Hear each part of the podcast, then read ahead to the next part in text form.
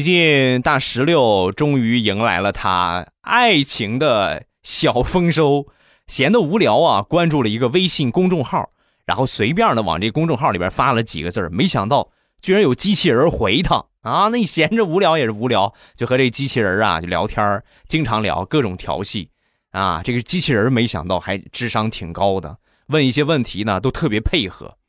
直到有一天呢。